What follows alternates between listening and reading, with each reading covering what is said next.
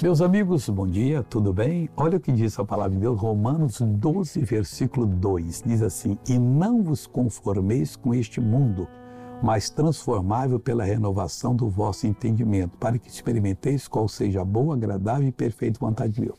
Esse mundo está corrupto, não conforme com ele. Não. O homem quer ser, não quer ser homem, não seja, mulher não quer ser mulher, não seja, o cara quer ser ladrão, seja, não, não conforme. Isso significa ore, use a sua autoridade para abençoar vidas. Nós temos que resistir em nome de Jesus.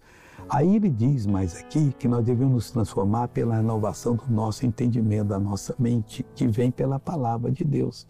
Às vezes estamos chateados, estamos agindo errado. Dá uma parada, vai para a Bíblia, Evangelhos, ou nos Salmos, ou nas cartas apostólicas, aprende e faz.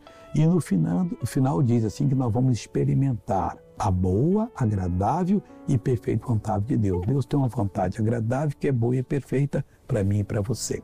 Agora vamos orar. Pai, obrigado. Eu clamo por essa pessoa que está sofrendo e que hoje, ó Deus, vem a Ti pedindo, me ajuda a não me conformar com esse mundo.